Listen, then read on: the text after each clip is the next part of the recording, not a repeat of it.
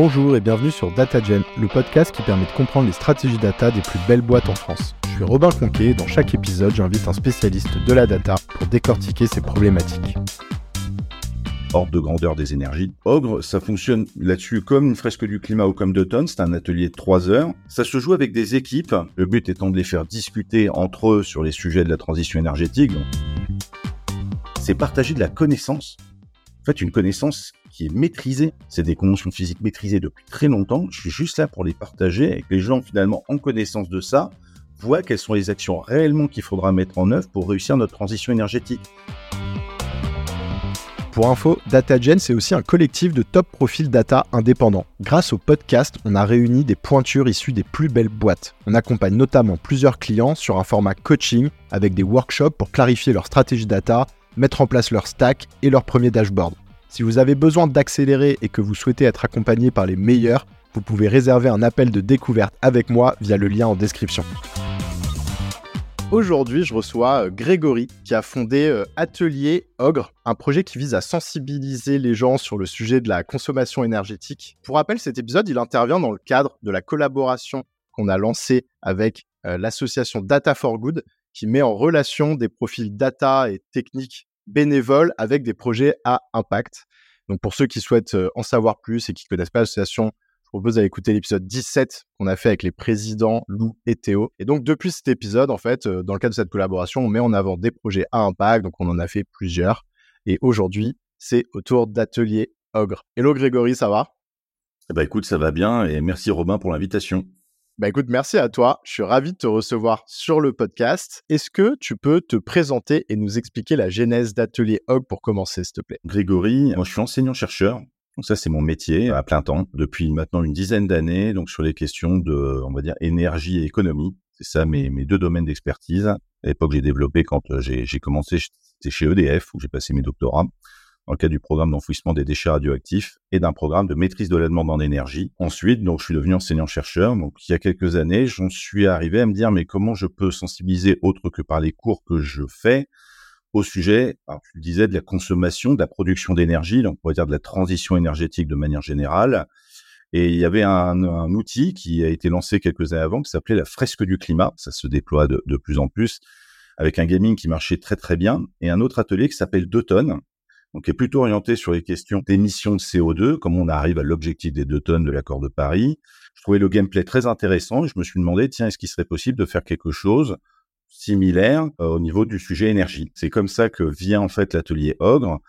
Et également, parce qu'on est dans une période du confinement, Covid, je me dis, tiens, trois heures de cours sur le sujet de la transition énergétique, sur les ordres de grandeur des énergies, parce que c'est ça que veut dire Ogre ordre de grandeur des énergies. On dit trois heures sur Zoom avec des carrés noirs, ça va pas le faire pour moi ni pour les étudiants d'ailleurs. C'est pour ça que je crée en fait une feuille de jeu sur Google Sheets sur la base d'un ouvrage qui m'avait été conseillé par un collègue qui est en génie électrique. Et donc c'est en croisant ces deux éléments finalement que j'ai créé Ogre. Au final, pour moi, l'origine, c'est un TD pour mes étudiants. Ah c'était gamifier finalement un cours pour euh, avoir plus d'impact sur les étudiants et réussir à faire en sorte qu'ils soient plus attentifs et que l'information euh, pénètre mieux. Et donc, tu as parlé effectivement de la, fresque du climat. Je te propose qu'on rentre peut-être dans le détail des ateliers Ogre. Peut-être tu peux nous expliquer comment ça fonctionne. Et du coup, même ceux qui connaissent pas euh, la fresque du climat ou les éléments que tu as cités, je pense du coup euh, comprendront un peu mieux de quoi il s'agit. Avec plaisir. Alors, Ogre, ça fonctionne là-dessus comme une fresque du climat ou comme d'automne. C'est un atelier de trois heures. Ça se joue avec des équipes.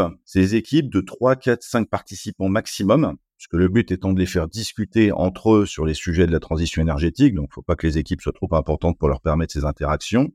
Et donc, comment ça a fonctionné? Alors, En amont de l'atelier, on va recevoir un formulaire à remplir qui va permettre en fait de construire une empreinte énergétique. Et le terme empreinte énergétique est important puisque c'est pas un bilan énergétique, mais une empreinte, c'est-à-dire qu'on va regarder même en termes de cycle de vie de tous les ensembles des systèmes de consommation qu'on peut avoir. Quand on achète une voiture, il a fallu la fabriquer. On va calculer une empreinte énergétique sur la base de ce formulaire.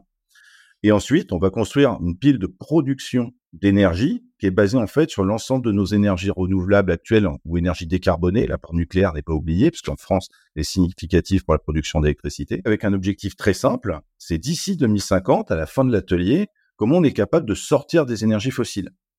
Et pourquoi l'objectif de sortir des énergies fossiles? C'est parce que 75% de nos émissions de gaz à effet de serre sont liées à la combustion de ces énergies fossiles. Donc, il faut qu'on soit capable de sortir des énergies fossiles, mais dire cela, qu'est-ce que ça signifie finalement, qu'est-ce que ça représente? Eh ben, on a notre pile de consommation au départ, on a notre pile de production au départ. Il faut qu'à la fin de l'atelier, la pile de consommation soit inférieure à la pile de production. Si on consomme moins que ce qu'on est capable de produire, on a gagné. Donc, l'objectif, c'est ça fondamentalement dans l'atelier. Et donc, c'est par des choix à la fois individuellement et en équipe qu'on va réussir à équilibrer ou pas ces deux piles. Ok. Et donc, euh, un exemple de choix ou deux que tu peux prendre euh, et justement qui génère des interactions intéressantes, ça, va être quoi? Alors, sur la partie consommation, par exemple, on va être sur des choses individuelles. Est-ce que je suis prêt à garder mon véhicule plus de 15 ans? Si on garde son véhicule plus de 15 ans, on fabrique moins de véhicules. Si on fabrique moins de véhicules, bah, la part d'énergie liée à la fabrication de ces véhicules baisse. Donc ça, c'est plutôt un choix individuel, pour prendre un exemple de cas individuel. Maintenant, je vais prendre un choix collectif. Si demain, on se dit, tiens, on voudrait développer le parc de production éolien.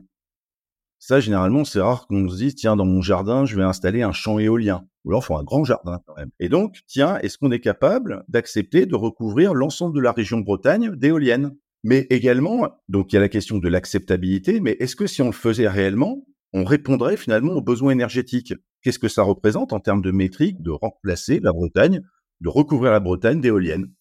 Et alors, Atelier Ogre en chiffres, euh, ça donne quoi Grosso modo, combien d'ateliers euh, tu as réalisé? Combien de personnes ont été sensibilisées euh, à date? Ou je sais pas s'il y a d'autres d'ailleurs éléments que toi tu, pilotes? Alors, l'atelier, il a été lancé fin 2020. Comme je disais, on est à l'époque du confinement dans l'enseignement. Voilà, donc moi, il n'y avait pas d'objectif à l'époque de se dire, je veux faire des milliers, des millions de participants. Hein. C'était pas ça. C'était, un, je vous le rappelle, un cours, enfin un TD pour mes élèves. Donc il devait y avoir les 150 participants que représente la classe à qui je dispensais le cours, c'était tout. Comment ça s'est fait pour que ça se lance et qu'aujourd'hui il y a d'autres personnes qui y participent? C'est que venir devant des étudiants avec un outil qu'on n'a pas testé avant, c'est dangereux pour notre vie. Euh, tout enseignant qui a créé un jour un outil comme ça, il le sait. Donc euh, on fait un test avant, euh, en bêta test, même si on n'est pas des, des gens du monde de l'informatique. Et donc ce bêta test, j'ai invité en fait une dizaine de gens de la fresque du climat à venir y participer pour qu'ils me disent est-ce que ça fonctionne euh, techniquement? Et c'est eux qui m'ont proposé à la fin de l'atelier en fait de l'ouvrir. Donc c'est à ce moment-là que j'ai commencé à l'ouvrir. qu'il y a eu 500, 1000 euh, participants. Et donc, par exemple, des chercheurs de super-héros, c'est eux qui me disent, mais pourquoi on le ferait pas pour tous nos élèves de super-héros à la rentrée suivante? Donc là, d'un coup, quand on me dit ça, moi, de mes 150 élèves, on me dit, tiens, euh, je faisais des ateliers pour 10-15 personnes en ligne, ça veut dire le faire pour 350 étudiants à la rentrée suivante. Donc là, d'un coup, je me dis, OK, il va y avoir une demande. Donc là, il y a eu à peu près 1500 euh, participants la première année. Il y avait que moi qui l'animais, donc euh, j'y ai passé quelques soirées à animer euh, cet atelier. Donc là, on me dit, mais pourquoi tu proposes pas ça chez Data for Good? Le lien avec Data for Good permet à y penser une application qui va permettre d'augmenter le nombre de participants et l'autonomisation des animateurs. Et donc c'est comme ça qu'aujourd'hui, on est à 4000 participants, mais rien que sur l'année 2023 qui est en cours, il y a plus de 3500 participants en plus qui sont prévus quand je regarde déjà ce qui va se passer d'ici la fin de l'année. Aujourd'hui, ça a été majoritairement lancé pour des citoyens et des élèves. Et ensuite, c'est des entreprises. Euh, il y en a une, une grande entreprise du luxe. Bah, ça a été fait pour 200 euh, et quelques personnes en même temps. C'est intéressant parce que ça fait un lien un petit peu avec la data. Un des objectifs principaux quand on travaille en data en entreprise, c'est euh, ce qu'on va appeler le, le, fait de faire en sorte que l'intégralité de l'entreprise parle la même langue et donc pour ça, ce qu'on va faire souvent, c'est qu'on va avoir une phase un peu d'évangélisation au départ. On va identifier quelles sont les métriques les plus importantes pour l'entreprise, on va les définir, et puis on va s'assurer que tout le monde comprenne bien ces définitions et les accepte. Et c'est indispensable que tout le monde parle justement la même langue pour qu'ensuite, par exemple, bah, je sais pas, tous les trimestres, ça peut arriver beaucoup plus fréquemment, mais tous les trimestres, quand on se et qu'on regarde quel est l'état de l'entreprise par rapport à ces métriques, donc que tout le monde soit bien en phase avec, OK, l'état actuel, il est comme ça, et surtout que tout le monde puisse s'aligner sur quelles sont les actions à prendre pour bah, pour s'améliorer. J'ai l'impression que finalement, sur cette problématique du climat, de l'énergie, on en est un peu à cette phase d'évangélisation. On sait que c'est un problème. On n'arrive pas encore trop à se comprendre parce que justement, bah, les gens sont pas assez évangélisés peut-être sur euh, bah, ces sujets. Demain, pour euh, réussir à s'améliorer euh, collectivement, tu vois, à l'échelle nationale ou même internationale sur ce sujet, il faut que tout le monde quand même comprenne l'enjeu, comprenne les métriques principales pour rester sur mon analogie et leur définition, pour qu'ensuite on puisse se mettre d'accord sur les actions à mettre en place. Est-ce que tu es un peu d'accord avec cette idée-là? Est-ce que justement Atelier c'est un peu ton objectif aussi d'initier un peu un large plan d'évangélisation sur le thème de la consommation énergétique pour que demain, à un niveau individuel et collectif, on arrive à bah, s'aligner sur les décisions et puis idéalement sur les bonnes décisions? Là, je reviens sur un terme que tu as employé. Alors, je vais faire exprès de m'en éloigner. C'est le terme évangélisation, dont je comprends étymologiquement et fondamentalement ce qu'il leur renvoie. Sauf que justement, quelque chose que je dis bien dans l'atelier, c'est que c'est pas un atelier dogmatique. Et donc, l'évangélisation, on aurait pu prendre d'autres termes. En fait, aujourd'hui, tu tout à l'heure, je te parlais de convention physique. La pomme, elle tombe à telle vitesse quand elle euh, tombe de l'arbre. Ça peut t'embêter. Tu peux ne pas être d'accord avec le fait qu'elle tombe, mais pour autant, elle tombera toujours à la même vitesse. C'est de la physique. Bah là, c'est pareil. Je parlais de recouvrir la Bretagne d'éoliennes ou n'importe quel autre territoire euh, à l'échelle nationale. Souvent, des fois, en fait, c'est des choses qu'on entend. Ah bah tiens, si on faisait ça, ça réglerait tout. En fait, testons-le. Voyons si c'est le cas recouvre euh, la Corse d'éoliennes. Je prends autre chose que la Bretagne, les Corses seraient aussi très contents. Est-ce que finalement, ça règle la question de la demande en énergie par cette nouvelle production pour la France? Oui ou non? Est-ce que quand on le fait, ça marche ou pas? Et en fait, ce que les gens s'aperçoivent au fur et à mesure, c'est ah ben c'est insuffisant. Est-ce que deux trois choses permettraient de tout régler? J'aimerais tellement dire que oui. Ça serait tellement plus facile. Sauf que justement, là, en les mesurant concrètement, eh ben, on s'aperçoit qu'en fait, faut à peu près tout faire faut être capable de dépasser complètement le clivage que l'on entend assez régulièrement entre les éoliennes ou le nucléaire. Pas une question de est-ce qu'on veut des éoliennes ou est-ce qu'on veut du nucléaire. C'est est-ce qu'en fait on peut se passer dans une période de transition de l'un et l'autre parce qu'on n'aime pas l'un ou l'autre pour des raisons dogmatiques. J'ai peur du nucléaire, je suis contre les déchets radioactifs. Moi aussi, je suis contre les déchets radioactifs. Mon problème, c'est que, bah, je veux dire que je crée une éolienne ou que je crée une centrale nucléaire, à la fin, il y aura des déchets. Alors, donc, de toute façon, tout génère des déchets. Quand on me dit, tiens, je vais avoir une activité décarbonée, à partir du moment où il y a le mot activité, tu vas générer du carbone. La question, c'est comment finalement tu vas être capable de le neutraliser d'une autre manière. Voilà. Donc, tu vois, c'est justement, donc c'est vraiment pour partager, c'est là où le terme fondamentalement est bon de l'évangélisation, c'est partager de la connaissance. En fait, une connaissance qui est maîtrisée. Encore une fois, les conventions physiques, là, je j'invente pas des équations qu'on n'a jamais vues c'est des conventions physiques maîtrisées depuis très longtemps. Je suis juste là pour les partager et que les gens, finalement, en connaissance de ça, voient quelles sont les actions réellement qu'il faudra mettre en œuvre pour réussir notre transition énergétique. Ce qui est intéressant, c'est que ça permet aux gens euh, de se faire des vraies convictions, en fait, mais des convictions qui sont maintenant euh, éclairées par rapport à celles qu'on se fait quand on lit deux, trois articles à droite à gauche. Mais je te rejoins. Le terme évangélisation, il peut porter à confusion, mais c'est vrai qu'en entreprise, on l'utilise quand même euh, plutôt de cette manière, hein, de dire euh, faire, euh, enfin partager de la connaissance et faire faire en sorte que les gens maintenant aient suffisamment de connaissances sur un sujet par rapport à l'objectif qu'on s'est fixé. Je l'ai dit, moi je viens du monde de la recherche, donc je suis moins évangélisé au terme des entreprises. C'est bon, c'est un jargon que j'utilise par nature moins. Peut-être que je vais y venir au fur et à mesure en, essayant d'en développer une. Mais voilà, c'est pour ça que je voulais juste faire attention. Encore une fois, je comprenais fondamentalement ce à quoi il renvoyait et j'étais aligné. C'est juste voilà pour que les gens n'aient pas l'impression, bah tiens finalement il est là pour nous vendre. Je vais prendre trois exemples très concrets pour illustrer. Au début, les gens qui participaient sont des gens qui sont plutôt, je vais appeler ça des gens assez adeptes de Jean-Marc Jancovici, qui est plutôt connu dans le monde de l'énergie ou ceux qui suivent un petit peu ce, ce domaine climat-énergie. Et donc, ils me disent, ah ouais, ton atelier, il est pro-nucléaire tiens, c'est rigolo. Ok, tu dis qu'il est pro-nucléaire, pourquoi est-ce que tu peux jouer sur la variable nucléaire, effectivement? Après, il y a des gens qui m'ont dit, ah, ton atelier, il est franchement anti-nucléaire. Oui, c'est marrant, et en fait, les gens renvoyaient leur propre dogme dans l'atelier. C'est-à-dire, bah tiens, finalement, que je mette pas de nucléaire ou que je mette beaucoup de nucléaire, en fait, j'ai pas réglé le problème. Bah oui, parce que je te l'ai bien dit au départ, le sujet, c'est pas, il est pas réglé par un truc qui, règle tout, en fait. Il y a plusieurs solutions. À la fin, c'est une équation sur laquelle tu, peux jouer sur plusieurs euh, paramètres. En fait, tout le monde peut avoir raison les décroissants pourraient avoir raison euh, et peut-être qu'ils arriveraient dans leur euh, vision à, le faire parce qu'on réduirait drastiquement et donc on aurait effectivement peut-être plus besoin du nucléaire. Et puis inversement, les technocrates pourraient avoir raison si euh, voilà, tu pousses le nucléaire à fond, tu, on, vit dans des, sociétés aseptisées où tu as des éoliennes de partout, on détruit la nature, mais voilà, après en fait, à chaque fois, c'est juste des choix quoi. C'est un choix et c'est aussi les temporalités et de l'argent.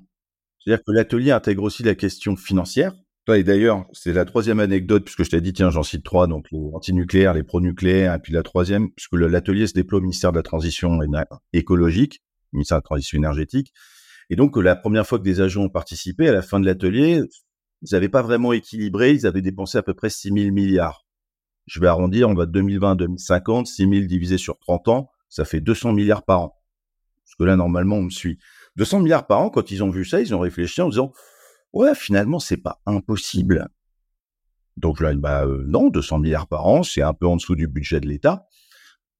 Budget de l'État pour tout, pour tout ce que fait l'État, hein. donc aussi bien la santé, l'armement, l'éducation, voilà. Donc un peu moins que le budget de l'État, mais c'est vrai qu'on consacrerait quand même qu'à ça. Puis là, ils me disent à la, ils me disent à la fin, c'est possible. bah, dites-moi aujourd'hui à combien vous êtes. Environ 1,5. Bah, il n'y a plus qu'à faire fois 100. ordre de grandeur. Voilà, c'est juste tiens, ah ouais, ah oui, on n'avait pas vu les choses comme ça. Bah oui. et c'est pas moi qui vous le dis, moi, vous m'avez juste dit, voilà le résultat à la fin. Ça permet juste de revenir à des choses comme ça. Et tiens, bah voilà, l'atelier, c'est ordre de grandeur. Voilà pour dire à l'épaisseur du trait exactement comment ça va se passer. Par contre, voici les grands éléments. Un autre chiffre, je, je permets juste d'illustrer ce chiffre parce que les gens ne le connaissent pas et à chaque fois, il a, il a un côté marquant. On consomme à l'échelle du monde 100 millions de barils de pétrole par jour. Il y a à peu près 160 litres dans un baril. 160 fois 100 millions, ça fait 16 milliards de litres par jour. Il y a à peu près 8 milliards d'habitants. 16 milliards divisé par 8 milliards, ça fait 2 litres par habitant, par humain et par jour. C'est-à-dire qu'en moyenne, on boit plus de pétrole que d'eau. Et ça, c'est des ordres de grandeur, en fait, à avoir quand on dit, bah, tiens, il va falloir baisser. Quand on a eu la crise du Covid, qu'on a, on a l'impression qu'on consommait plus de pétrole, que le transport aérien, on avait beaucoup moins le droit de se déplacer. On est passé de 100 millions de barils à 90 millions de barils. On nous dit que pour atteindre la neutralité carbone en 2050, et là je veux dire l'Agence internationale de l'énergie ou British Petroleum, c'est pas des gens qui sont anti-énergie fossile. Ils disent qu'il va falloir qu'on passe de 100 à 25. Voilà ce qui s'est passé quand on est passé de 100 à 90. On se déplaçait plus. Imaginons ce qui se passerait si on va de 100 à 25. Il va falloir qu'on s'y prépare quand même. Et c'est à ça, en fait, c'est des ordres de grandeur comme ça, en fait, que l'atelier veut donner. Encore une fois, il n'apporte pas une réponse. Il permet, je reprends le terme que tu as employé, c'est exactement celui-là, il permet d'éclairer. Parce que tu as le droit d'avoir ton acceptabilité, on a le droit de pas être d'accord sur les mêmes choses, mais au moins, on discute. À la fin, on n'est peut-être pas d'accord, mais pour autant, on parle le même langage. On a évangélisé, pour reprendre le terme, au moins sur la connaissance. Et si on revient du coup peut-être sur l'accélération Data for Good, vous avez travaillé sur quel projet? Tu as peut-être évoqué euh, rapidement tout à l'heure, mais ah bah c'est pas compliqué en fait, ça fonctionnait sur Google Sheet. Techniquement ça marchait. Est-ce que le allez, je vais faire exprès d'utiliser terme d'un jargon que je maîtrise moins bien, est-ce que le user experience était le meilleur possible? Euh, Ça on peut s'interroger effectivement. Et donc finalement moi ce que quand on m'a dit tiens mais je pense pas faire une appli, bah, je savais pas que euh, on pouvait faire appel à des, à des organismes, des associations comme Data for Good qui mettait à disposition une communauté bénévole qui pouvait être intéressée pour développer ce genre de choses. Effectivement, Data for Good, on pourrait penser à des projets plus data, mais pour autant, il y a quand même des communautés de développeurs, de product owners, de product managers, de gens en fait qui qui savent comment on développe une appli. Et euh, donc moi, j'ai présenté le projet à Data for Good. À partir de ce moment-là, j'ai une communauté bénévole qui a commencé à se lancer sur l'application. Et donc, bah, au début janvier de cette année, 2023, euh, ça, a mis, ça a mis près de deux ans, un an et demi si je suis précis, bah, en fait, ils ont réussi à créer une application partant de la Google Sheet où là maintenant, tout se fait uniquement sur l'application. Et donc, ça permet également, puisque le logique un peu, on va dire, de monter en, puissance de l'atelier Ox, et que ce soit pas moi qui l'anime, que des gens qui maîtrisent aussi ces sujets-là et qui aiment, aiment animer ce type d'atelier puissent le faire. Et donc, bah, ça permet d'avoir des animateurs, des administrateurs, donc des gens qui peuvent créer leurs ateliers, le proposer à des participants, en toute indépendance, donc cela passe par moi, quoi. Et donc, c'est ça qui a permis finalement le partenariat avec Data for Good. Clairement, la montée en puissance de l'atelier OR, elle n'aurait jamais pu être possible sans la coopération avec Data for Good. Effectivement, là, sur cette première accélération avec Data for Good, c'était euh, donc euh, l'application mobile, le fait de coup de moderniser un peu l'approche, même si comme tu le disais, ça fonctionnait déjà bien avant. Et ça me fait penser en revanche à des évolutions possibles parce que vous captez beaucoup de données dans le cadre de ces ateliers. Tu disais il y avait déjà un premier formulaire au départ qui permettait de savoir un peu où en étaient les gens sur leur consommation énergétique, donc une empreinte. Et puis ensuite, pendant le jeu, enfin pendant l'atelier. Peut-être que l'intégralité des débats sont pas retranscrits dans l'application mobile, mais en revanche, on voit les choix que les équipes font ou que les gens font à un niveau individuel. Et ça, ça peut être vachement intéressant et vachement riche. On pourrait imaginer que vous sortiez euh, des sondages, voilà, des tendances, des études, etc. Tu peux nous parler un peu de ça, un peu des, prochaines étapes, euh, si jamais ça va dans ce sens-là. Là, tu as mis le doigt dessus. Hein. Il y a la donnée de base, qui est pour moi finalement ce que les gens ont mis dans le formulaire, mais ça, c'est quelque chose qu'on on a déjà des données actuellement de ce que les gens consomment à peu près. Ça, à la rigueur, c'est juste pour permettre la personnalisation dans le cadre de l'atelier et de, on va dire, de, de l'expérience vécue par le participant. Donc, c'est une donnée intéressante, mais en fait, en quoi elle est utile? C'est que ça va me permettre, et là, c'est là où quand je te disais, tu as mis le doigt dessus, en fonction des choix qui vont être faits. Se dire finalement une personne, en fonction de son profil de consommation et des choix qui sont prêts à faire. Et finalement, en plus, comme il va y avoir des discussions collectives sur les systèmes de production, c'est finalement est-ce qu'on a des profils de consommateurs qui sont plus prêts à faire tel type de choix d'action, à accepter tel type de système de production? Et ça, en termes de connaissances scientifiques, par contre, c'est une chose que l'on ne connaît pas. Donc, effectivement, aujourd'hui, collecter en fait ces informations, et là, c'est mon prisme chercheur qui revient, bah, ça va permettre de faire de la publication, alors qui est pas du pourra faire des rapports publics, hein, mais pour moi, une publication scientifique, c'est un article qui est mis à disposition de la communauté. Donc, par nature, il est déjà public, en fait. La seule chose qui m'intéresse, c'est la validation par les pairs de la publication. Là, moi, ce qui m'intéresse, c'est la publication scientifique basée sur ces données-là. Où là, par contre, on a une donnée originale. À ma connaissance, il n'y a pas d'autres bases de données qui existent qui permettent d'avoir ces éléments d'information et de connaissance. Donc, pouvoir effectivement croiser les, les données statistiquement va être intéressant, mais j'irai même plus loin d'un point de vue, on va dire, déontologie de chercheurs. Il paraîtrait même normal de mettre à disposition ces bases de données auprès d'autres chercheurs. Pour moi, ça serait intéressant d'avoir une mise à disposition de cette data à l'ensemble de la communauté scientifique qui serait intéressée parce que moi, je vais l'avoir avec mon prisme d'énergéticien, mais en fait, on peut avoir un prisme par des sociologues, par des psychologues, on peut avoir un prisme par des sciences de gestion. En fait, des choses, des champs disciplinaires qui sont plus éloignés du mien, mais qui, par contre, se dire, bah, tiens, tel type de profil fait ce type de choix d'un point de vue sociologique, de l'évolution de notre société. C'est hyper intéressant. Bah écoute, Grégory, merci d'être venu partager un petit peu euh, ton expérience, la genèse euh, de ce projet et puis aussi euh, finalement nous parler un petit peu de ce, sujet de la consommation énergétique sur le podcast. Je passais un super moment. On propose qu'on s'arrête là-dessus. À bientôt. Plaisir. Merci beaucoup Robin pour l'invite et merci pour la discussion. Merci d'avoir écouté cet épisode. Si vous souhaitez soutenir le podcast, vous pouvez m'ajouter sur LinkedIn, puis liker et commenter les posts que je fais chaque semaine pour présenter les épisodes. C'est ce qui m'aide le plus à faire connaître DataGen. Merci et à bientôt.